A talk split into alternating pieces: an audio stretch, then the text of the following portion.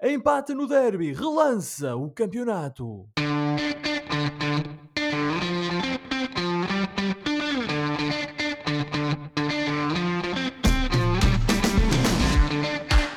Bem-vindos a uma nova emissão dos Meninos de Ouro, o programa para quem gosta de bola e que está disponível todas as terças-feiras no Spotify, Apple Podcasts, Google Podcasts e em todas as outras plataformas onde se pode ouvir e descarregar podcasts.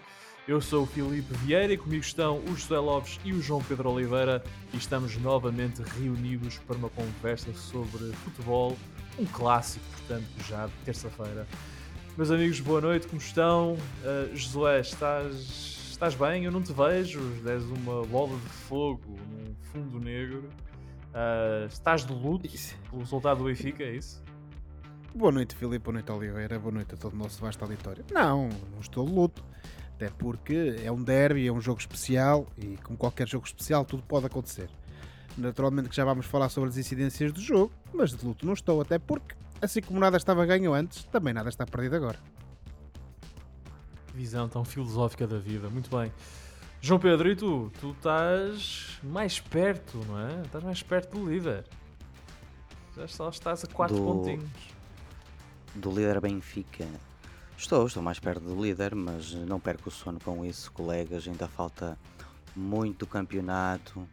Eu só estou feliz por estar vivo mais um dia por este fim de semana ter jogado jogos de arcada, Philip. Joguei o Street Fighter e o Pac-Man, que era uma coisa que não fazia há muito tempo. Oh, Street Fighter, sim, sim. E, e, cá estou aqui humilde com os meus, as minhas pantufas que não custam 490 euros, nem coisa que o valha. São pantufas baratas, sou um rapaz simples. És um rapaz simples e és um rapaz prendado, ou nem por isso? sou um rapaz prendado quando tem que ser, mas uh, tem que ser. não chego ao, uh, não, não preciso de sapatos de 490 euros, Filipe. Para chegar lá. Sou um rapaz humilde. Muito humilde, muito humilde. Tudo isto correu muito mal. Foi, uh, lá está, quer dizer, tentaste aqui ser engraçado. Enfiar aqui piadas a martelo. Estás Oliveira, a ver, ninguém... uma referência Oliveira. a outro evento. Uh, é, é e oh, Oliveira, tu podes querer disfarçar, mas ninguém esquece de comes cabrito no dia 25 de dezembro. É dia tá de festa. Está tudo dito. e que bom que é o cabrito. Cabrito é jeitoso, sim senhor. Sim, senhor. Eu acho que esta terá sido uma das entradas menos enérgicas uh, das 75 emissões deste, deste programa. Nada disso, adiante Estamos, com a luta, cabrada. Estamos todos claramente. Uh, o, João, o João Pedro festejou demais. Uh, e nós estamos, eu e o José estamos claramente receosos. Acho que é uma, uma boa expressão para usar uh, para o futuro, o futuro do nosso do Benfica. Nada disso. Mas bom, dito eu isso, pensava quero aproveitar que, que o futuro era, era risonho. Ligas dos Campeões, o futuro ainda fame é risonho. and glory, fama é e fortuna. Onde Mas anda o Benfica campeão europeu? Há um mês atrás tínhamos 8 pontos de avanço para o segundo e agora temos 4 e portanto não está tão risonho. Lá está, foi a pausa do Mundial. Mas já vamos falar disso dentro da emissão. Para já, Quero dar as boas-vindas aos ouvintes da Rádio Barcelos, recordar que estamos no ar todas as terças-feiras às 22 horas na rádio que liga Barcelos ao mundo. E hoje vamos então fazer o rescaldo da jornada 16 da Liga, claro com um especial destaque para o derby de Lisboa. E portanto, falando desse derby, o Benfica recebeu o Sporting na noite de domingo e o jogo foi empatado a duas bolas. O Porto recebeu no Dragão o Famalicão também na noite de domingo e venceu por 4-1. O Braga, o segundo classificado, o Braga, recebeu o Boa Vista na Pedreira e venceu por 1-0. E falo, falo também do Casa Pia, que é quinto classificado, mas perdeu na segunda-feira à noite uh, na Moreira com o Estoril Praia por 2-0 e tanto falhou a aproximação ao Sporting. Aliás, falhou a ultrapassagem ao Sporting. O Casa Pia teria passado o Sporting em caso de vitória, perdeu, portanto o Sporting continua no quarto lugar. Olhando então para os cinco primeiros da tabela, uh, ao fim de 16 jornadas, temos o Benfica com 41 pontos em primeiro lugar, o Braga é segundo com 37, o Porto é terceiro com 36, o Sporting é quarto com 29 e o Casa Pia é quinto com 27. A próxima jornada é a jornada que fecha a primeira volta do campeonato. Isto já parece estar. Acho que a pausa do Mundial parece que artificialmente dá-nos a sensação de que o campeonato está muito longo, mas ainda nem viramos uh, a prova. E uh, na sexta-feira, dia 20 de janeiro, o Sporting recebe o Vizela. Depois, no sábado, dia 21, o Braga vai a Passos de Ferreira, o Passos que venceu o primeiro jogo da época, Passos agora de, de, treinado por César Peixoto.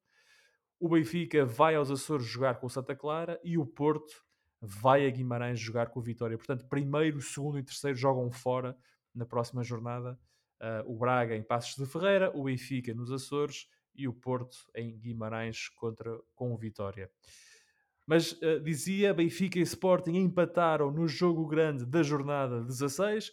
Gonçalo Ramos bisou para os encarnados, enquanto os Leões marcaram através de um autogolo de Bá e um penalti de Pedro Gonçalves. O Benfica demorou a entrar no jogo, o Sporting assumiu as despesas iniciais da partida, mas ficou a impressão de que cada vez eh, que o Benfica forçava, o Sporting recuava. O Benfica não parece, contudo, ter já a mesma eh, frescura e disponibilidade física para pressionar e não joga com a intensidade do primeiro terço da época. Com os resultados desta jornada, a vantagem do Benfica na frente é agora de 4 pontos para o segundo, há 3 semanas era de 8. E o Sporting ficou ainda mais longe do pódio, estando agora a 7 pontos do terceiro, que é o Porto. Josué, em que pé é que fica o campeonato após este jogo? Oh, Filipe, o campeonato naturalmente que ganha aqui um novo, um novo interesse e, e, a luta pelo, pelo primeiro lugar ganha aqui um novo ânimo. Uh, os, a vantagem do Benfica uh, voltou a estreitar e, portanto, naturalmente que uh, as equipas que estão abaixo do Benfica ganham aqui um novo ânimo, maior vontade de continuar a lutar e na perseguição ao, à equipa encarnada e naturalmente que o, do lado do Benfica haverá aqui uma maior apreensão porque para além do resultado há aqui a questão como tu referiste bem das exibições o, neste jogo em particular contra o Sporting, uh, eu acho que aconteceu uma coisa que não é nova no Benfica, já chegou a acontecer ainda antes da pausa para o Mundial, que é às vezes o Benfica dar uma vantagem de um quarto de hora ou 20 minutos ao adversário. Claro que quando esse adversário é o Sporting, que vem com vontade de ganhar, é um jogo especial e tem jogadores de qualidade e um treinador de qualidade, isso também se paga caro. E portanto, essa parte aí, uh, infelizmente, voltou-se a ver. Aquilo que não se tinha assistido até agora, como tu referiste há pouco, é precisamente essa questão que tem que ver com uh, alguma falta de intensidade, porque o Benfica, mesmo quando dava esse avanço às vezes aos seus adversários, depois acabava por conseguir reagrupar as forças, digamos assim, e, e partir para cima do adversário com bastante intensidade, bastante pressão, a tal pressão alta do, uhum. do R. Schmidt, não é? Da, que é característica na tática dele. E, e Josué, deixa-me dizer-te uma coisa, eh, quer dizer, eu, eh, eu que estive lá, uh, deixa-me dizer-te que ficava no estádio a impressão de que de cada vez que o Benfica forçava, o Sporting sentia. E, e era Exatamente, forçado Filipe. a recuar no, no terreno. E, é o Benfica essa, essa dava a impressão das... é que não conseguia forçar com ora, regularidade, quer dizer, com exatamente. intensidade e faltou essa intensidade, que pode ser, como tu disseste, bem, por questões físicas, não é? Porque uh, houve aqui uma suposta pausa, mas muitos destes jogadores continuaram a competir no Mundial, uh, por exemplo. Uh, alguns deles fizeram um Mundial inteiro, como por exemplo o Otamendi e o, e o, e o Enzo Fernandes, e naturalmente que isso, e, e, sendo o Enzo um dos motores do, do bom futebol que o Benfica vinha a apresentar, naturalmente que isso também acaba por se refletir mas para além dessa falta de intensidade coletiva, eh, eu parece-me a mim que há certos jogadores que vieram tanto ou quanto transfigurados.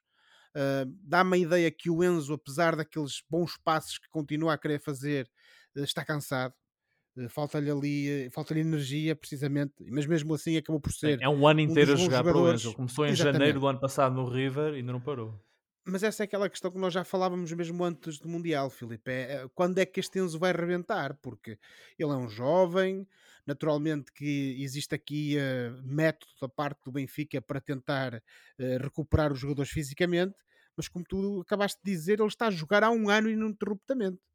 Fruto da forma como os calendários são estruturados no Hemisfério Sul, neste caso na, na, na Argentina, Uh, e, e, agora uh, esta, esta não pausa que ele teve, digamos assim, para o Mundial, em que jogou tu, praticamente todos os jogos e alguns deles com direito a prolongamento e penaltis. E portanto, uh, o, é sempre muito complicado que um jogador como ele, ao fim do, de um ciclo destes, continua na, no, no pico da sua forma, mas com condições de manter um nível exibicional eh, de qualidade e, e regular. Agora, uh, além da questão do Enzo, depois parece-me que há outros jogadores que inexplicavelmente também vieram piores. Uh, o, o João Mário é um deles, não sei o que é que se terá passado, hum. não sei se houve alguma questão física, mas é um jogador que claramente tem estado uh, uh, abaixo daquilo que era a forma dele. E depois isso acaba por. O, o Rafa uh, é um daqueles que ainda vai tentando e que continua ali com motivação e com, com a qualidade que lhe é reconhecida. Mas também não parece o Rafa de novembro. É, é, mas eu acho que essa parte depois é que é, é, era outra questão que eu queria colocar, Filipe, que tem a ver com o seguinte, e, e aí eu já acho que já não será tanto uh, do ponto de vista uh, da intensidade individual, porque, por exemplo, uh, ainda no jogo contra o Sporting vimos que não falta intensidade ao Gonçalo Ramos. Não só pela luta que ele dá aos defesas adversários, mas também pelos dois Sim. golos que marcou e no entanto ele também, ainda que não tendo jogado todas as partidas da seleção nacional, uh, ele também esteve no Mundial e continua a competir. O que me parece é, a mim. O Mário é que... só, só jogou, só fez uns minutos, não é? Exatamente. No, no o que me parece a mim é que esta pausa veio criar bastante desacerto nos processos ofensivos do Benfica. E uh, isso depois nota-se, porque aquela equipa acutilante, aquela equipa pressionante lá na frente e que conseguia criar uh, movimentos ofensivos uh, bastante hum, vertiginosos e, e, uh, e, que depois redundavam em muito perigo e, e muitos golos uh, uh, junto da baliza adversária, essa equipa de facto não, está, não está à vista de ninguém. Deixa-me, é deixa certo... estás, a falar, estás a falar do João Mário, acho que uma das coisas que o João Mário fazia bem no início da época é que ele, ele tornava-se no terceiro médio, não é? ajudava a compor ao meio. Exatamente. O problema é que agora que o Arsenal tem jogado, acabas por ter quatro médios de centro quase.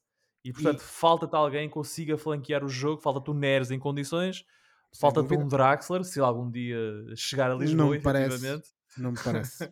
não sei se este Sheldrup uh, pode ser esse jogador, mas pode acho ser. que, por exemplo, pode o Auschwitz é um jogador que também está em queda. Uh, também não parece ontem, uh, aliás, no domingo à noite, não pareceu estar a jogar fazer um jogo particular. Não, foi, foi um dos jogadores que, esforçado. O Bá sempre, também não, óbvio. não me pareceu em grande Esse, forma. O Bá, o Bá eu, iria, eu ia concluir a minha análise precisamente com, com o Bá, Filipe. Então eh, conclui que é para passarmos isso ao João Pedro. Pronto, sim. exatamente. Um, para concluir a minha análise relativamente a, ao, ao, ao Benfica com a questão do Bá. O Bá é um jogador que foi uh, ao Qatar perder-se completamente. Eu não sei o que é que aconteceu, no entretanto. Ele era um jogador que demorou algum tempo efetivamente a afirmar-se no Benfica. Durante um certo período havia ali a luta pela titularidade entre ele e o Gilberto, mas o Bá parece que é um jogador completamente perdido. E não me refiro só à questão do primeiro gol do Sporting, porque isso pode acontecer a qualquer jogador. Mas é um jogador a menos. Ontem foi, uh, perdão, no domingo foi um jogador a menos para, para o, uh, o Benfica, pareceu-me a mim, tanto ofensivamente como defensivamente. E portanto, eu no lugar do Mr. Schmidt e sobretudo se o Gilberto estiver em boas condições, se calhar até para ver se o, se o Bá acorda para a vida, como se costuma dizer, se calhar era a altura de dar uma nova oportunidade ao Gilberto. Uh, para concluir a minha análise, Filipe, só aqui uma, uma palavra conclui. naturalmente em relação ao, ao, ao Sporting. O Sporting de facto veio e apareceu na luz com muita vontade, muito querer, sem dúvida nenhuma. Uh, a equipa veio bastante bem preparada, quer emocionalmente, quer taticamente. Uh, e foi assim que foi conseguindo surpreender o Benfica a espaços e uh, apanhar-se por duas vezes em vantagem no marcador. Uh, conseguiu ter mais do que uma oportunidade para além dos golos que, que depois concre que con concretizou e portanto criou, criou foi criando perigo contra o Benfica mas depois parece-me a mim que também ficou evidente e ficaram evidentes, neste caso, as limitações desta equipa leonina. Sim. Porque o Benfica. Não, claramente o Sporting, o último o 20 minutos, sempre, 25 minutos, já para sempre, o empate. O Benfica, sempre que acelerou, uh, conseguiu encostar o Sporting às cordas. Os dois golos do Benfica, sem tirar aqui mérito ao ataque do Benfica, são tremendas falhas defensivas do Sporting. E portanto, uh, parece-me a mim que este Sporting está num quarto lugar, mas está num justo quarto lugar, porque não tem claramente equipa para mais, sobretudo se o compararmos com o, com o Braga que está no segundo lugar e com o Porto que está em terceiro. E, e agora mesmo para terminar, Filipe, o Sporting ontem, eu, perdão, no domingo, eu vi o Sporting e, e os jogadores do Sporting como se estivessem a festejar aquele empate contra o Benfica, mas convém não esquecer de uma coisa: uh, provavelmente Uh, o empate de domingo contra o Benfica selou o destino do Sporting por resto da época e, nomeadamente, uh, uh, cortou toda e qualquer possibilidade deste Sporting chegar à Liga dos Campeões. O que, para uma equipa na situação, sobretudo financeira, que o Sporting atravessa e tem atravessado nos últimos anos, pode ter consequências muito complicadas. Veremos. Eu, eu acho difícil que o Sporting consiga chegar ao terceiro lugar, muito sinceramente, mas até pela falta de qualidade que a equipa tem uh, mas uh, e, temos que aguardar, naturalmente, como tu disseste, o campeonato ainda nem a meio vai, mas eu vejo com muita dificuldade e este Sporting, se não for a Liga dos Campeões, poderá ter um problema para o futuro. Eu vou-vos confessar que um, fez-me alguma impressão ver o Sporting nitidamente a jogar para o empate nos últimos 20, 25 minutos, a tentar segurar uh, o empate, porque, como tu disseste, uh, com este resultado, acho que a época do Sporting foi muito difícil. Eles têm agora eles vão receber o, o, Braga e o Porto e têm de vencer estes dois jogos. Porque senão nós tivemos aquela não tem hipótese de chegar ao, ao, top 3. Não, nós não há hipótese aquela, Braga. Nós tivemos aquela discussão nós tivemos aquela discussão na semana passada sobre que, para quem é que este jogo seria mais importante, naturalmente, e tu defendias que era para os dois, e eu percebo essa tua, essa tua posição. Não, eu dizia que era mas... mais importante para o Benfica, e, e quando passar ao João Pedro vou explicar porquê. Sim, mas eh, a questão, aqui, a questão aqui é que este Sporting, depois deste resultado, e tendo em conta eh, as vitórias de Braga e de Porto, eu parece-me a mim que foi um resultado tremendamente negativo não, e veremos não que consequências consigo, é que isto poderá ter. Não consigo conceber uma equipa grande festejar um empate no terreno do adversário quando fica a 12 pontos do adversário, a 8 do segundo e a 7 do terceiro. Não consigo, não entendo isso. Mas, João Pedro, vou-te passar agora a, a, a palavra, vou-te passar a bola. Um, tu que eras um indivíduo que passava poucas vezes a bola, vou-te passar agora a bola. Um, não é verdade. E eu, na semana passada eu dizia que o, o jogo era mais importante, a meu ver, para o Benfica, porque por um lado, de certa forma, já antevia que a época do Sporting está mais ou menos contada. E para o Benfica, passar em três semanas de 8 pontos para 4 ou 3 pontos de avanço era significativo. Ou seja, grande parte daquela almofada que tu tinhas e que era para te durar até o fim da época evaporava em 3 semanas. E efetivamente foi mais ou menos isso que aconteceu. Ou seja, o Benfica chegou a esta jornada com 6 pontos de avanço para o segundo, deixa a jornada com 4 pontos de avanço para o segundo, que é o Braga. Portanto, em que pé, lanço a mesma pergunta com esta introdução, em que pé é que fica o campeonato, sendo que o Braga agora está a 4 pontos e o Porto está a 5 pontos do Benfica? Tu usaste uma palavra no teu guião que era liderança em perigo. Uma palavra não, uma expressão. Liderança, a liderança em perigo. Sim. Está a liderança em perigo. Sim. E, de certa forma, podemos dizer que a liderança está posta em causa, porque 4 pontos uh, são é uma coisa que tu é, são pontos que tu perdes em dois jogos. E tudo pode acontecer no porque como tu disseste também no início ainda falta mais de meio campeonato. Um, a questão é que o, os adversários do Benfica também vão jogar entre si. E eu tive a ver mais ou menos o calendário do Benfica até ao final da época. E para ser honesto o Benfica tem jogos acessíveis uh, daqueles que tu dizes tem a obrigação de ganhar até a oito jornadas do fim. Eu estou a falar só do Campeonato Português, como é óbvio. Até oito jornadas do fim, o Benfica joga ali com o Casa Pia numa ocasião e com o Guimarães noutra, mas, mas e mesmo esses jogos são jogos que o Benfica tem a obrigação de ganhar. Portanto, só até oito jornadas do fim, quando vai receber o Porto, mais ou menos no dia 9 de Abril, à volta disso, é que o Benfica tem o, volta a ter um teste a sério. E joga com o Braga a quatro jornadas do fim e a duas jornadas do fim joga com o Sporting fora. Uhum. E, e, o Braga joga em casa. Ou seja, o campeonato pode até já estar resolvido a duas, três jornadas do fim e se calhar o Benfica pode entrar no, no jogo com o Sporting com tudo resolvido. Porque, por exemplo, no próximo, no próximo, eu estou uh, um bocado a pensar na, na perspectiva do Benfica. No próximo mês de fevereiro, o Braga, por exemplo, vai jogar fora com o Sporting e com o Guimarães. E o, o Porto vem de trás do Braga, neste momento tem 5 pontos a menos que o, que o Benfica. Oliveira, Portanto... deixa-me deixa só confessar-te uma coisa, eh, e a reboque do que tu estás a dizer. Eu secretamente, cá para mim, tinha que se o Benfica tivesse conseguido chegar ao fim destes dois jogos com o, o Braga e depois com o, eh, com o Sporting, mais ou menos com a mesma vantagem que tinha antes do Mundial, eu tinha cá para mim que o título está entregue. Estaria entregue. Era bastante. Era bastante possível. provável. Era possível, era possível. Mas Era pronto, agora, agora a possível. conversa é outra. Sim, opá, só um bocado em relação ao Sporting. Eu acho que o Sporting, enquanto teve pernas e, e- e não precisou de se socorrer do banco, o Sporting esteve sempre no jogo em termos de. O Sporting esteve sempre com hipóteses de o ganhar. O, acho que, além de tudo o que o Josué disse, e eu concordo com a maior parte, também houve outro fator que foi a entrada do Sporting, porque eu acho que o Sporting, eh, a primeira hora, e apesar de ter, obviamente, como sempre, como, como teria de certeza, menos posse que o Benfica, por exemplo, posse de bola, o Sporting teve um guarda-redes que estava a fazer um grande jogo, por exemplo, e Uhum. jogadores atentos a qualquer hipótese de contra-ataque. E depois teve no Paulinho um jogador experiente e manhoso que conseguiu sacar um, um segundo golo. Eu acho que foi quando a equipa, quando o Ruben Amorim olhou para o banco e viu que não tinha as soluções que o, que o, que o Benfica tem, e curiosamente o Benfica até só fez duas, foi o Neres e Era o exatamente Chiquinho que que entraram. dizer, mas o Schmidt só faz uma Eh, substituição. Quer, eh, mas, mas termina a tua ideia. Pronto, sim, mas ideia. uh, uh, eu já vou voltar ao Benfica, mas só para dizer que o Sporting até podia perfeitamente ter saído deste jogo com um 3-2, tal como eu disse na semana passada.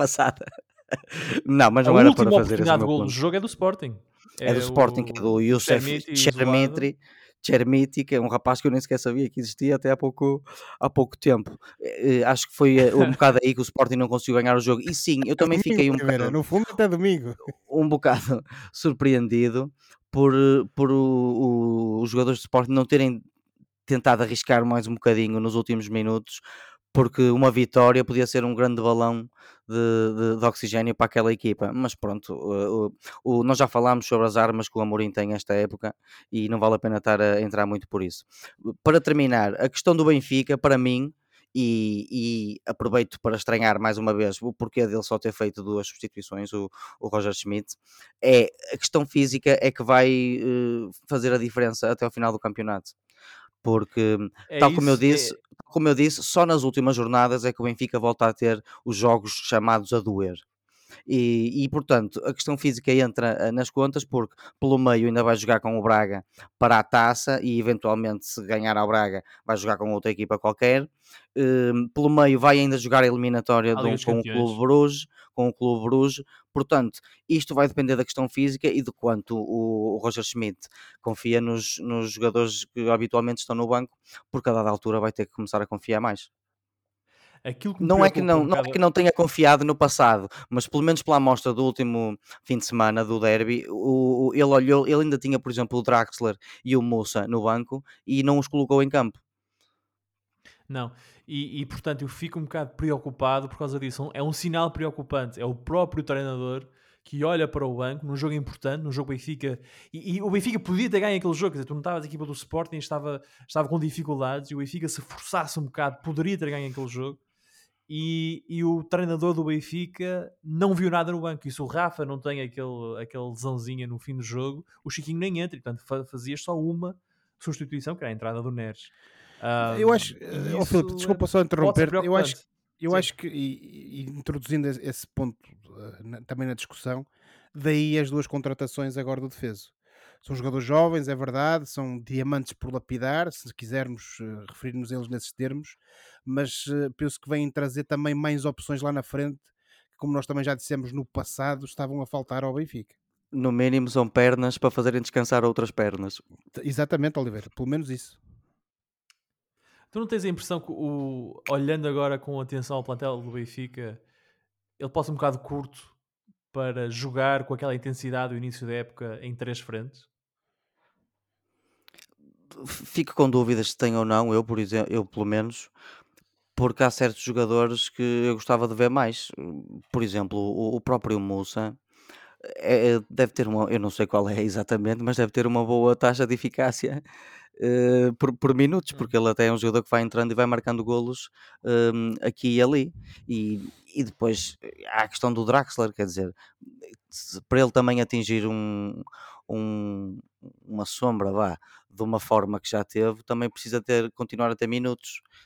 E fica a pergunta se realmente o, ele alguma vez vai, vai voltar a ter essa, essa forma, mas, mas é um plantel que, parecia, que não parecia assim tão curto, neste momento e tendo em conta que o, o Roger Schmidt, Roger Schmidt foi hum, variando bastante pouco os seus 11, acho que ele fazia mais gestão com as 5 substituições do que com o 11. Agora fica um bocado a sensação que, de que o, o, plantel precisa de algum descanso, mas, mas é assim, pode até nem ser curto. É, era uh, porreiro que alguns destes jogadores jogassem mais, mais, mais uns minutos. E digo isto mais uma vez da perspectiva do Benfica, que é onde nós continuamos. Sei lá, Bem, o Morato não pode jogar de vez em quando? Bem, nós também. Claro, o, Lucas o, o Veríssimo, o Veríssimo, o Lucas Veríssimo, que é um belíssimo, que era um belíssimo claro. central até ter sido, até se ter lesionado gravemente, não, não, não vai ter minutos a dada altura. Mas nós também já falámos disto no passado. Nós aqui também, mesmo antes da pausa para o Mundial, já falávamos precisamente dessa questão tinha que ver com o plantel do Benfica em certos setores ser bastante curto e, e desta fixação do, do Schmidt por, por aquele 11 ideal à partida. Mas, uh, desculpa que... lá, Josué e Filipe, vocês estão-se para aqui a queixar, mas quem tem mais problemas do que vocês é o Ruben Amorim. Oliveira, mas sabes porque é que eu não tenho pena do Ruben Amorim? Por uma razão, porque alguns problemas que ele tem são causados por ele próprio, nomeadamente lá na frente. Sim, mas em termos de problemas no banco, Certo. O Amorim tem ainda mais. Certo. Agora, desde o homem que diz que não precisa de reforços e que basta ter um avançado para depois queixar-se que precisa de jogadores e de avançados com um impacto imediato na equipa, quer dizer, então. Aquilo que eu li recentemente foi que os reforços que se adequavam ao perfil desejado eram todos demasiado caros e por, e por isso não valia a pena trazer jogadores com perfis diferentes. E mais baratos, é, é o que se supõe. O, o Ruben Amorim tomou uma decisão, não é? Só contrata jogadores que encaixem naquilo que ele quer. O que é legítimo. O que é legítimo. Mas quando tu não tens dinheiro, às vezes é muito difícil comprar um Ferrari sem dinheiro. É, Amigos, é às vezes, eu, pronto, um Fiat. Eu na, eu na minha terra sempre ouvi um, um Twingo. Não, Shakira, um Twingo, não é? Tens de um, um Twingo. Às vezes, um eu, Na minha terra, eu na minha terra sempre ouvi a expressão de que uma pessoa tinha que saber dançar conforme a música. E eu tam... Portanto, se calhar o Ruben Amorim tem que aprender a saber dançar conforme a música. Ora, o que ele vai ter de aprender é a derrubar o muro de Vizela. Isto agora não foi bem feito. Eu procurei aqui fazer uma. Talvez um malhão, não é? Lançar um malhão com, com o Vizela. Não sei, não correu bem este. Um, portanto, o Sporting recebe o Vizela na próxima jornada às 9 h quarto esta emissão hoje está, está com um pouco de energia. É, os nossos, os nossos já, dissemos, estão... já dissemos ontem, pai, três ou quatro vezes, e portanto, uh, quebrando o quarto muro, a dizer que de facto gravamos isto à segunda-feira à noite. E, uh, e agora uh, sim, sim, não o, nosso público, o nosso público ainda não se tinha percebido até agora, Filipe. Exato, que nós gravamos isto às segundas à noite. Ora, então o Sporting recebe o Vizela na próxima jornada e, como também disse, o Benfica vai aos Açores, à belíssima região autónoma dos Açores, a São Miguel jogar com Santa Clara. O jogo é às uh, eh, 17 horas locais, creio, e portanto 18 horas no continente, 17 em São Miguel. Ora, uh, quem beneficiou com o empate no derby foi o Sporting Clube de Braga, o enorme, que venceu o Boa Vista por 1-0 na Pedreira, depois de uma eliminatória épica nos oitavos de final da Taça Portugal com o Vitória. A uma jornada da viragem do campeonato, o Braga está mais perto do primeiro do que do quarto. E João Pedro, pergunto-te, a ti, como representante oficioso do Braga neste programa, está hum. na hora de assumirmos que o Sporting de Braga é candidato a qualquer coisa, uh, ou seja, primeiro, segundo ou terceiro esta é temporada, ou esta posição atual do Braga para ti é circunstancial e uh, continuas a dizer que o Braga quer eh, ficar nos quatro primeiros e essas coisas todas. Hum, essa, essa conversa de circunstância. Essa pergunta afinal não é muito difícil. Não... Pensava que ias ser então, um deixa, mais deixa, Deixa-me reformular a pergunta. Deixa-me reformular a pergunta. Faz sentido. Deixa-me formular a pergunta, que é o Braga é candidato ao título? Não. O Braga que a virar o campeonato esteja em segundo lugar, a 4, a 1, a 2 pontos do Benfica, é candidato ao título? Não, o Braga não é candidato ao título porque não, não tem as soluções que tem Porto e Benfica. Por isso. É só por isso? É, é muito fácil. Claro. Eh, bom, uh, poderia falar de outros aspectos inerentes ao futebol, mas se calhar afastar-me-ia demasiado do, do, do mesmo. e esse programa não é sobre isso. Não, mas desportivamente o Braga não, é, é, muito complicado competir com o plantel, com jogadores como, como os que compõem o plantel do Porto e do, e do Benfica. Acho realista o, o terceiro lugar, e isso seria ótimo porque dava pelo menos para, para a qualificação, para disputar uh, as eliminatórias de qualificação para a Liga dos Campeões, mas mais do que isso, e tendo em conta que ainda falta meio campeonato, eu duvido um bocado, Filipe. Tens hum, dúvidas que o Braga consiga manter o segundo lugar? Fazer aqui uma réplica de 2010 em que, Braga, em que foi o Braga que lutou com o Benfica pelo título até o fim? Sim, uh, tenho dúvidas. Mais uma vez, porque hum, o, o campeonato ainda vai a meio. E o, hum, e o Braga, por exemplo, mostrou neste jogo com o Boa Vista o cansaço de jogar três dias depois de um, de um derby intenso, desgastante, jogado até o último minuto, cheio de emoções à flor da pele. Um derby a sério, colegas. Não sei se, se apanharam esse derby. um, um belo jogo, e, um belo jogo. O, estás a falar do Braga. Braga... Vamos contextualizar. Estás a falar do Braga Vitória para a Taça de Portugal, que o Braga venceu por 3-2, tendo estado a perder por 2-0 até aos 84? 1. 81, 81 minutos, creio eu. Quando o Abel Ruiz faz o 2-1. Sim. Ou a perder 2-0 até, até ao minuto 81. Uh, ah, sim, mas a questão é que nessa meia liga o Sporting vai ter jogos muito difíceis, perdão, o Sporting Clube de Braga vai ter jogos muito difíceis, nomeadamente o, Bra o Sporting de Clube de Portugal fora daqui a duas jornadas, no início de fevereiro. Depois ainda vai ter que jogar com o Guimarães fora no final de, de fevereiro. Vai jogar com o Porto em casa em meados de março, à volta do dia 19. Vai jogar com o Casa Pia, que tem jogado tão bem, apesar da derrota deste fim de semana, no dia 20 e poucos de abril e depois ainda tem o Benfica fora a quatro jornadas do fim. Todos estes são jogos em que o Braga está suscetível de, de, perder pontos e não estou a incluir sequer os outros jogos que podem sempre constituir surpresas, nomeadamente o Passo Ferreira da próxima semana. O Passo Ferreira que vem de uma vitória pode, pode ter galvanizado com isso, embora eu duvide, acho que o Braga vai ganhar. Portanto, Portanto o cenário mais isto, realista isto, para ti é o Braga, o cenário, é o Braga lutar pelo terceiro lugar o cenário mais realista é o, é o, é o, não é o Braga lutar pelo terceiro lugar. O cenário mais realista é o Braga acabar ali à volta do terceiro ou quarto lugar. E, portanto, acho que esta devia ser mais ou menos a meta, mas sendo que estão em, em segundo lugar, também não é preciso estar a dizer ao plantel, pá, vamos perder para, descer para o terceiro, porque é essa a nossa meta, não é? Portanto, o Braga tem é que aproveitar que está em segundo, tentar ganhar em Passos de Ferreira, porque depois contra o Sporting basta empatar para descer para o terceiro lugar. Mas acho que isto é um ponto em que nós estamos em, em, em... temos análises opostas. Tu, vamos supor que o, o, campeonato vira com o Sporting a 8 pontos do Braga. Tu achas que este Sporting, já começar a jogar, é capaz de recuperar 8 pontos ao Braga numa volta de campeonato? Achas que sim? Não. Estás a falar na, na, lugar... da maneira como da maneira como têm sido as últimas jornadas do Sporting, fora aquela vitória contra o, contra o Braga, não, mas volto àquela vitória contra o Braga. O futebol é imprevisível e o, o Ruben Amorim ainda há dois anos foi campeão com muitos daqueles jogadores, ou pelo menos alguns. Portanto, neste momento o cenário mais realista para, para mim é o terceiro lugar, embora eu acho que o Sporting ainda, ainda tem hipóteses, até porque, e também como a maior parte das equipas, o cansaço também vai ter um papel. O Braga ainda vai jogar com o Benfica para a taça, com a Fiorentina uh, em meados e finais de fevereiro. Portanto, eu eh, com meia jornada a, a, a faltar, uh, colegas, meia jornada, meio, meio campeonato a faltar para o fim, as coisas ainda podem mudar muito. Na maneira como as coisas estão, o, alguns entre o segundo e o terceiro lugar é, é, onde o Braga pode estar, só que eu acho que o Porto é demasiado forte para acabar em terceiro, espero estar enganado. Agora, este jogo com a Boa Vista, só assim muito rapidinho, foi um jogo em que se notou um Braga cansado, vindo desse tal derby intenso e com três dias de descanso. E não foi um Braga que não tenha feito por ganhar, porque fez. Uh, acabaram por marcar com alguma fortuna. Aquele gol do Vitinha uh, aproveitou uma distração, um passo mal feito para trás da defesa do Boa Vista.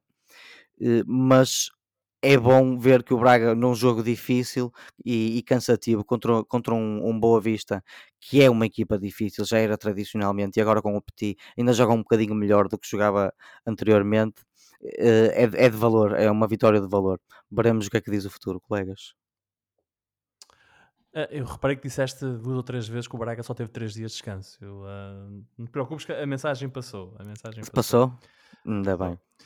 José, estás aí nas trevas, sai, sai, sai, deixa, deixa a escuridão e vem falar connosco. O Braga é candidato a mais qualquer coisa do que apenas o terceiro lugar? Eu, antes de tudo, Filipe, só queria uh, uh, deixar um apontamento que o Oliveira está transformado num negacionista das alterações táticas de, do Arthur Jorge. Uh, o, o, que aconteceu primeiro negou que tivessem existido alterações táticas uh, na, na, Não, na, equipa do Braga. Eu disse muito e significativas. e, agora, e agora que voltaram à forma original e por acaso com essa alteração o Braga jogou pior, o Oliveira diz que a culpa é do cansaço. Mas pronto, está bem, se calhar tem razão. Uh, não, acho que o Braga. Sim, o Braga fez poucas alterações nestes últimos jogos. No 11 fez duas, no máximo. E Mas alterou a estrutura o... neste jogo. Tirou não, não, não, não, não isso, é, isso é, é, mentira isso. Isso é mentira. Alterou um bocadinho. Eu, não, eu não, nunca, eu disse significativamente. Não estava a dizer. Claro. Mas sim, alterou Josué Concedo, que alterou. Ó oh, diabo. Pronto, uh, mas para dizer o quê? Não, o Braga de facto uh, tentou e fez por tudo para ganhar, sem dúvida, a partida contra o Boa Vista, mas como diz o Oliveira e bem, apanhou um Boa Vista que é sempre uma equipa bastante complicada e uh, naturalmente que o cansaço e depois da intensidade do derby contra o Vitória de Guimarães, o Braga também poderia acusar isso. Agora, eu uh, não querendo estar aqui a bater no ceguinho, mas insisto numa coisa: este Braga a jogar em 4-4-2 joga pior.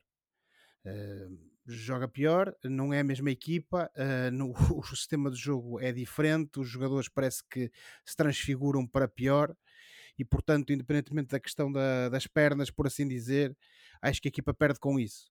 Agora, também me parece a mim uma outra coisa, e com isto também concluo, porque o Oliveira já disse quase tudo. Eh, esta alteração ou este regresso ao 4-4-2 tem apenas e só um fito, que é pôr o Vitinho a jogar. O Vitinho é um grande jogador, tem potencial para ir muito longe. Há claramente aqui uma, uma ideia da equipa do Braga de apostar nele, mas na melhor versão dos últimos jogos, ele não está no 11, que é, que é, que é engraçado até. Pois, mas a questão é mesmo essa, Oliveira. É que é aquela história de tu teres uma equipa que tem um craque, mas quando o craque não está em campo, a equipa até joga melhor. E o Vitinho é um craque, eu disse, não tenho dúvidas. Uma infeliz coincidência. Exato, pô, com certeza. Uh, agora, naturalmente, que eu, pelo menos, é, é a sensação com que fico. Uh, houve este regresso uh, a outros tempos do ponto de vista tático no Braga precisamente por causa disso. Se o Braga ficou a ganhar, ficou a perder, ficou a ganhar porque foi o Vitinha que acabou por inventar o golo que deu a vitória ao Sporting do Braga. Coletivamente, e naturalmente que não, não, não excluo aqui a, a, hipótese aventada pelo Oliveira de, relativamente à questão do cansaço, mas também teve um papel. Eu acho que a equipa, claro eu acho que, que a, equipa, a equipa joga melhor em 4-3-3 e o que é necessário é descobrir aqui como é que se vai enquadrar um jogador da classe do Vitinha nessa versão do Sporting do Braga. Fica então assim contada a história do Braga Boa Vista e o Braga enquanto candidato a qualquer coisa neste, neste campeonato. Na próxima jornada, o Braga faz uma viagem curtinha até Passos de Ferreira, onde vai jogar com o Passos, novamente treinado por César Peixoto. O Passos, que é o último classificado, mas que venceu o seu primeiro jogo da época uh, na jornada 16. Portanto, veremos no que é que dá esse jogo em Passos de Ferreira, que fecha então a primeira volta do Sporting Clube de Braga. Ora, o Braga pode ou não ser candidato ao título, mas quem é seguramente candidato ao título é o Futebol Clube do Porto, que derrotou o Famalicão no Dragão por 4-1 e encurtou a distância para o Benfica para 5 pontos. E também quem te ouviu e quem te ouvia, Filipe? Agora já, já, agora já há outros candidatos capazes de derrotar o grande Benfica. Fico feliz. 5 pontos não são 8, não é? Ou ao contrário, 8 pontos não são 5. Portanto, o Porto agora está mais perto. Os Dragões seguem no terceiro lugar, mas mais perto da liderança. O Porto continua a ser a única equipa presente nas quatro frentes: Taça da Liga, Taça Portugal, uh, Liga, obviamente, e uh, Champions. E o Sérgio Conceição continua a apresentar equipas competitivas ano após ano. Saia quem sair, entre quem entrar, a equipa do Porto é sempre competitiva. E por isso, Josué, fica aquela ideia de que o Porto não desiste, jamais irá conceder, digamos assim, a, a luta pelo campeonato e vai fazer sombra ao Benfica e quem sabe ao Braga até ao fim, não vai? Sim, Filipe. Aliás, estou aqui há umas semanas, questionavas-me precisamente com quem é que eu me preocupava mais de, daqueles, daquelas equipas que estavam na perseguição ao Benfica, e eu já na altura te disse e, e mantenho que é o Futebol Clube do Porto. Por tudo aquilo que é a atitude que o Sérgio Conceição consegue sempre uh, uh, imprimir, perdão, imprimir naquilo que são as suas equipas, os seus jogadores e uh, essa fome de ganhar e neste caso de tentar chegar junto do Benfica e ultrapassá-lo, uh, naturalmente que acaba por ser um combustível mais do que suficiente para, uh, mesmo num, em jogos menos conseguidos, e não foi o caso de Famalic, deste jogo com o Famalicão, mas mesmo naqueles jogos, mesmo naqueles jogos menos conseguidos, de, de essa vontade acaba por se sobrepor à, à arte e ao engenho e conseguir-se um resultado positivo. Uh, este jogo contra o, uh, o Famalicão foi mais do mesmo. Uh, em boa verdade, as equipas acabaram por ter aquilo que é o seu papel normal. O Porto ganhou e o Famalicão perdeu e perdeu bem. O Futebol do Porto foi uma equipa claramente superior durante todo o jogo. Uh, isso e conseguiu materializar bem cedo no, no, no, no, marcador. O Famalicão, ainda que a espaços tenha tentado esboçar alguma reação, nunca foi propriamente uma equipa uh, que tivesse capacidade de reagir e de, e de, criar perigo junto da baliza do Futebol Clube do Porto. Notou-se ali também da parte, naturalmente, que ele também está lá há pouco tempo e, e apesar, apesar de uma passagem anterior pela equipa, mas nota-se que ainda falta ali um plano de jogo e uma ideia uh, do, do Mr. João Pedro Sousa para, para o Famalicão, sobretudo implementada dentro do campo, e naturalmente que uh, perante um Futebol Clube do Porto uh, que carburou como, como, como normalmente carbura, ou seja, a alta rotação e que vem embalado não só de bons resultados, mas também de boas exibições e sobretudo tinha aquele, aquela um, aquela moral e aquele, aquele uh, aditivo, por assim dizer, que era uh, o encurtar a distância para o, o, Benfica, sabendo qual é que tinha sido o resultado do Derby da Luz, não foi surpresa nenhuma vermos este Flóculo do Porto uh, derrotar o Famalicão por números expressivos e sobretudo com uma exibição categórica. Naturalmente que tivemos os, os, suspeitos do costume, nomeadamente o Taremi e o próprio Otávio, mas aquilo que também, e com isto também concluo, aquilo que também eh, assistimos mais uma vez e tem sido a panágio nestes últimos tempos, é uma afirmação do, do Galeno na equipa do Futebol Clube do Porto, para já apenas para consumo interno, gols, naturalmente que viram aí os jogos da, da, Champions e portanto temos um Galeno a justificar a aposta que foi feita nele ainda na época transata e que provavelmente poderá se afirmar aqui como uma boa alternativa e um dos jogadores uh, uh, que acaba por contribuir para esta dinâmica de vitória do Futebol Clube do Porto. Veremos o que é que acontece a seguir, como o Oliveira referiu há pouco e bem, o campeonato reserva destinos e sortes destinos, ou pelo menos sortes diferentes à partida para, os vários, para as várias equipas que perseguem o Benfica. Uh, veremos, sobretudo, quando chegarem os jogos para a Liga dos Campeões, se o Porto consegue manter este nível exibicional e continuar na luta pela perseguição ao Benfica, mas que para já a equipa do Porto está bem e recomenda-se, isso não há dúvida nenhuma. Galeno pode não ser Luís Dias, mas, mas dá jeito. João Pedro, um, este Foco do Porto de facto é uma equipa persistente, é uma equipa competente, e é uma equipa que vai lutar pelos primeiros lugares até o fim do campeonato, não vai? Não vejo Sim, esta equipa senhor. a desistir. Não vejo esta equipa a fazer o que o Sporting fez, por exemplo, no Estádio da Luz, tipo, a jogar para o empate no jogo, ou de certa forma a abdicar uh, de lutar por mais. Não vejo isso neste, no ADN desta equipa. Sim, e isso, embora minimamente verdade, também não podemos ser injustos porque os plantéis não são os mesmos. Portanto, menos probabilidade ainda teria o Sérgio Conceição quando já está a ficar com jogadores consolidados, como por exemplo o próprio Tony Martinez, que foi recompensado pela exibição que fez a meio da semana, em que fez um, um hat-trick, jogou muito bem contra o Oroca para, para a taça. E neste jogo foi recompensado com a titularidade, pode não ter marcado, mas fez uma assistência e fez um, um bom jogo. Em relação ao Galeno, já que o, o, o Josué o salientou, era o, que eu, era o que eu ia fazer ele já leva 13 golos e 5 assistências em todas as competições.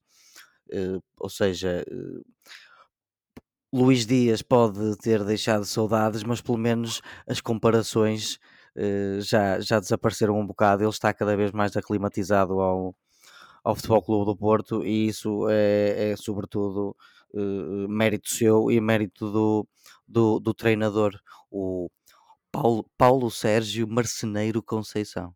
Não sei se sabiam. É o, o nome do Exato, é Sérgio Paulo, sim, sim, Conceição. Ele que, mais uma vez, a meio da semana, suplantou o José Maria Pedroto no número de vitórias pelo, pelo Futebol Clube do Porto e é agora o treinador com mais vitórias pelo clube, com, agora com a, a deste fim de semana, 217 vitórias. 45 empates, 39 derrotas, 665 golos marcados e 247 sofridos. Um aproveitamento que ronda os 72%. Estive eu a pesquisar. Portanto, o grande Ah, obreiro são disto números, tudo isso são números extraordinários, não é? Quer dizer, em 6 anos, 5 anos e, e meio, vá lá. são, 70, uh, uh, 72% é o que poder-se-ia disseste dizer vitórias. que 72% mais ou menos de, de vitórias, pelo menos até a meio da semana. Hum, seja como for, eh, o- o- são números, como tu dizes, que quase que só lhes falta é um título internacional, como, como o André Vilas Boas e o, e o José Mourinho Uhum. conseguiram no passado. O Conceição pode nunca ter conseguido isso, mas conseguiu reanimar o Futebol Clube do Porto várias vezes no- nos últimos anos, conseguiu ganhar campeonatos, conseguiu a dada altura até ir relativamente longe na Liga dos Campeões há pouco tempo, agora qualificou-se para, para a fase seguinte. Portanto, o- se os jogadores fossem, fossem eh, comida, o Sérgio Conceição poderia-se dizer que era um belíssimo cozinheiro. O Sérgio Conceição pode não ter uma Liga dos Campeões como o José Mourinho, pode não ter uma Liga Europa como o André Vilas Boas, mas acho que o, o, o Mas olha, por exemplo, não, não- olha, nu- nunca teve os, os plantéis que teve o, o- o André claro, Vilas Boas, por exemplo. E o próprio Mourinho, embora o Mourinho não é, não, é, não é justo comparar, porque o Mourinho foi, foi buscar jogadores ao Vitória de Setúbal e, hum, e ao. Belenenses e ao Leiria, que, eh, que, em que a maior parte correu bem. Portanto, o Mourinho não, mas por exemplo, em relação ao André Vilas Boas, o- apesar do plantel do Porto agora ser bastante, muito melhor do que foi em anos passados, eh, o, o Conceição nunca teve um plantel como teve, por exemplo, o André Vilas Boas.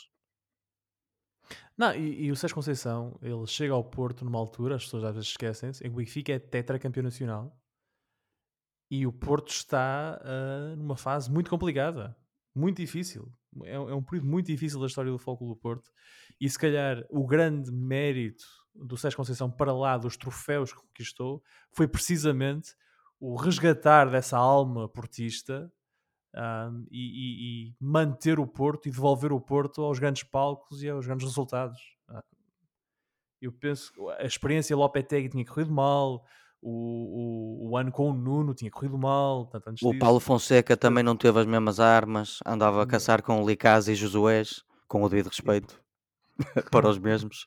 Bom, Portanto, acho que, acho que esse é um mérito que o Sérgio Conceição tem e que mesmo que ele não venha a ganhar uma prova europeia como, esses outros, treina- como outros treinadores do Porto ganharam, tem essa marca e tem esse- teve essa capacidade de não ter deixado o Porto ah, entrar num processo de quase vulgarização como o Sporting teve aqui há uns anos atrás ah, e como o Benfica também passou ah, durante 10 anos. O Benfica também teve um período muito difícil.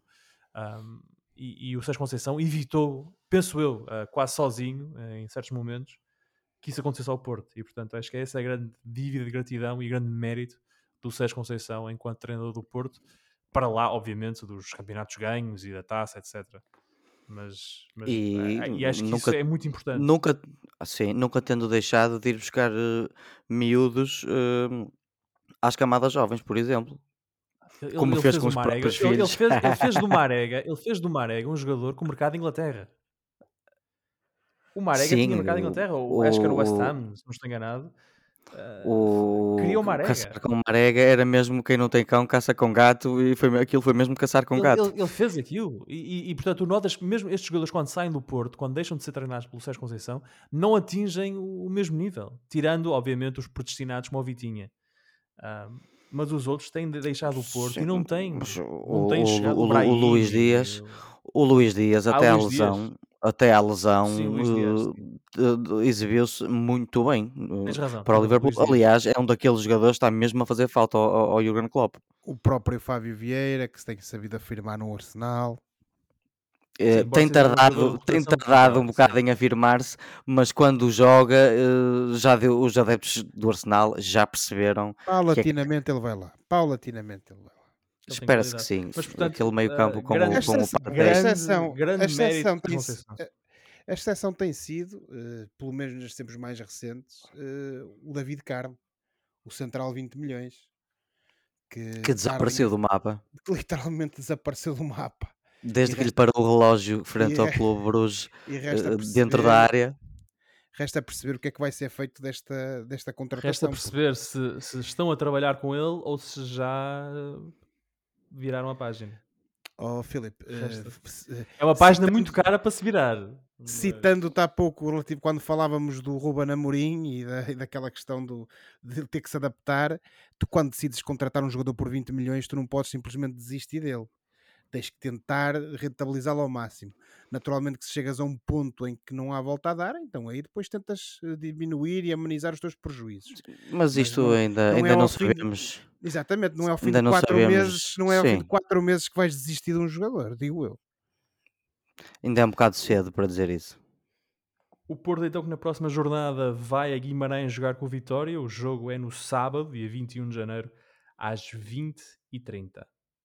Noutro derby, mas este no Minho, o Gil Vicente recebeu o Vitória e venceu por 2-1 numa partida disputada sob um autêntico dilúvio em Barcelos. Mais esta um vitória- dilúvio. Mais um dilúvio. Com esta vitória, o Gil troca de lugar com o Santa Clara e deixa os lugares quer de despromoção, quer de playoff. Ou seja, Josué, o Gil respira melhor agora. Sim, Filipe, a distância é apenas de um ponto para o Santa Clara, que entretanto desceu para esse lugar de, de playoff, mas eh, não deixa de ser simbólico e, sobretudo, eh, eh, indicador de, de uma esperança renovada na equipa de Barcelos, de que efetivamente está aqui a crescer e a nascer eh, qualquer coisa neste plantel do Gil que lhe permitirá eh, almejar e, eh, lugares mais cimeiros e, sobretudo, evitar e, e deslocar-se, eh, perdão, e, e- descolar eh, de forma mais evidente estes lugares de despromoção. Eh, foi um jogo difícil, como tu disseste, jogado por debaixo de muita chuva.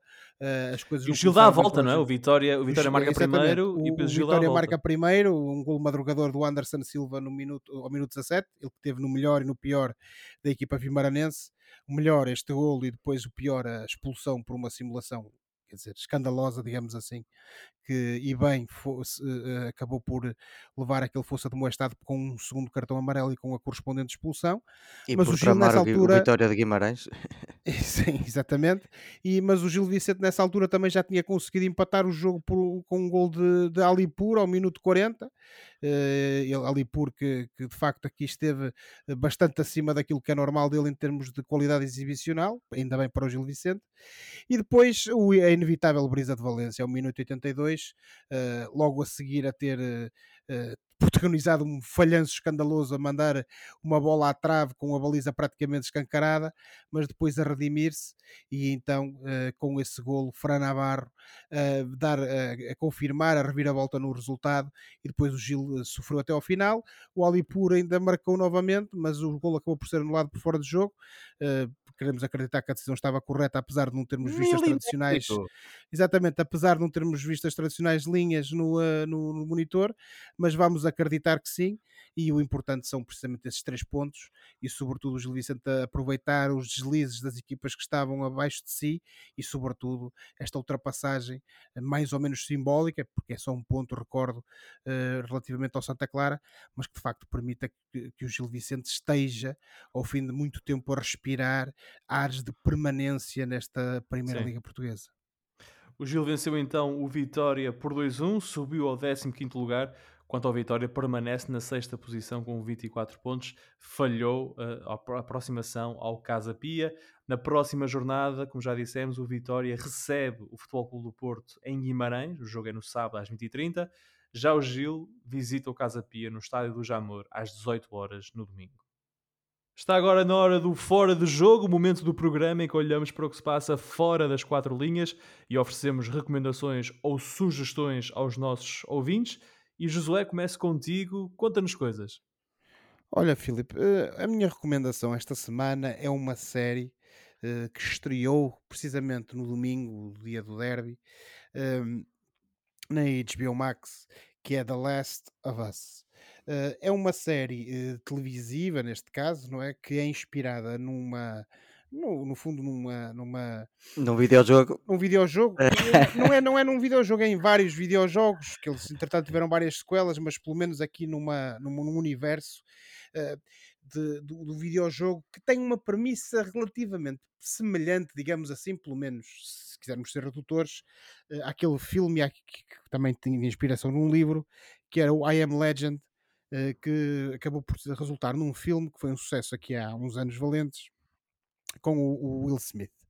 Uh, que basicamente também uh, temos aqui um cenário pós-apocalíptico causado por uma doença que causa o pânico, neste caso nos Estados Unidos, e em que transforma os humanos, os hospedeiros humanos desse, dessa doença, em monstros canibais em diferentes estágios, digamos assim, de evolução.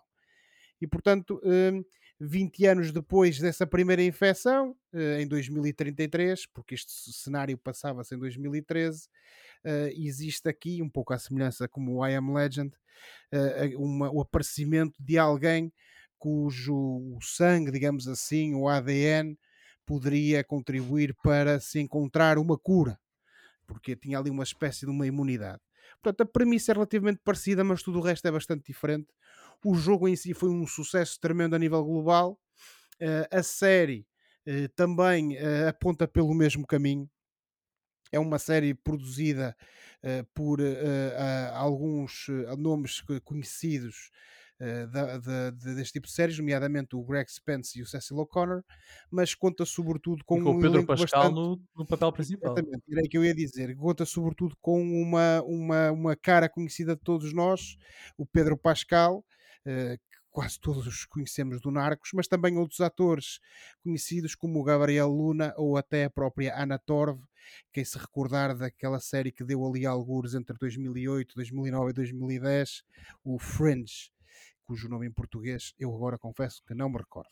Uh, e portanto uh, temos aqui uma série, uh, este, este cenário, este universo apocalíptico mas que acaba por ser uma boa adaptação de um jogo, de, de um videojogo bastante conhecido, mas sobretudo, e é aquilo que eu recomendo, é que eh, assistamos isso com, se esquecendo dessa parte do videojogo, que muitas das vezes serve para nós tentarmos ver com uh, algum desdém este tipo de, de, de, produtos, digamos assim, mas eh, vejamos isso então assim com uma, uma, um olhar um pouco mais descomprometido, porque não só pelas performances, mas também pelo próprio enredo e pela própria argumentação, esta série, esta adaptação vale a pena. Vamos lá, Portanto, a minha recomendação, para terminar, Filipe, The Last of Us, disponível na HBO Max.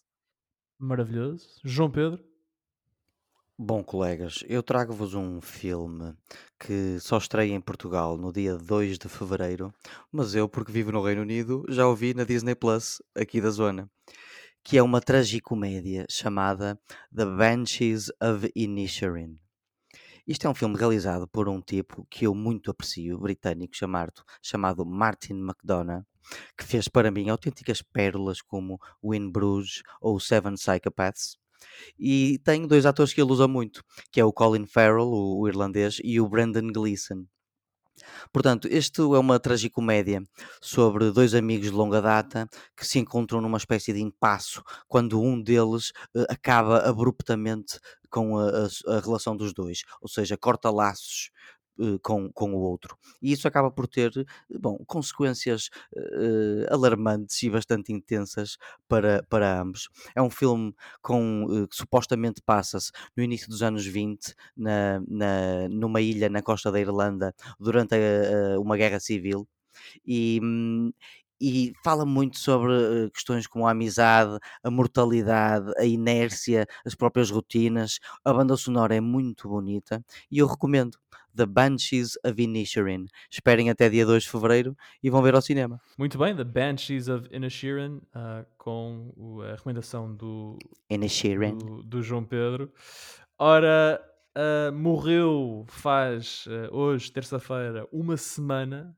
Uh, morreu Jeff Beck, um pioneiro da guitarra que faleceu aos 78 anos no Reino Unido.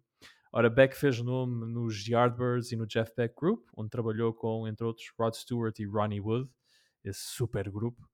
Mas Jeff Beck também lançou discos a solo, nomeadamente o fantástico Wired, de 1976, que eu tenho aqui atrás de mim. Embora ele mais tarde tenha dito que não deveria ter enverdado pelo caminho da fusão entre o rock e o jazz, a verdade é que é essa mistura de estilos que torna Wired tão especial. Produzido por George Martin, o famoso quinto Beatle, Wired é um disco que demonstra o talento melódico de Beck, um ícone da guitarra. Uh, eu destacaria Blue Wind, Lead Boots, Goodbye Pork Pie Hat, uh, seriam os temas que eu destacaria do álbum. Este disco foi lançado mais ou menos um ano depois do galardoado Blow by Blow, e com Wired, uh, Jeff Beck completou assim o seu legado musical, pois com esses dois discos, Blow by Blow e Wired, ele revolucionou o rock instrumental. Jeff Beck, um nome tão importante para o desenvolvimento da guitarra, como uh, da guitarra elétrica, particularmente, como Jimi Hendrix, Jimmy Page ou Eric Clapton. Uma lenda que nos deixou aos 78 anos. Wired Beck disponível uh, nas lojas do costume e também para streaming nos sítios do costume. E por hoje ficamos por aqui. Para a próxima semana cá estaremos para mais uma conversa sobre futebol e outras coisas. Não se esqueçam que podem subscrever o canal dos Meninos de Ouro, disponível em todas as plataformas onde se pode ouvir ou descarregar podcast, para serem notificados de cada vez que publicarmos uma nova emissão. E quando subscreverem, podem também avaliar o programa com 5 estrelas. Podem também entrar em contato connosco enviando um e-mail para os meninos de ouro podcast.gmail.com e seguir-nos no Facebook e no Twitter. Uh, muito obrigado a todos que nos seguiram no Twitter deste domingo e que uh, viram, os milhares que viram o vídeo publicado por uh, este jovem. Maravilhoso. Se ao menos isso tivesse traduzido em milhares de likes. Ah, mas teve milhares de visualizações, isso já é qualquer coisa. Dito isso. Eu fui um deles. Muito obrigado. Filipe, eu fui um deles. Muito obrigado. Uma enorme festa no Estádio da Luz. Disso, não falei disso. Os novos ecrãs no Estádio da Luz são incríveis. E portanto, a festa que eles fazem antes do jogo, 5 estrelas. Dito isso, boa semana, bons jogos. Tchau. Pronto. Tchau, boa semana. Então o Estádio da Luz pode dar para espetáculos de circo, por exemplo. Tchau, colegas. Boa semana.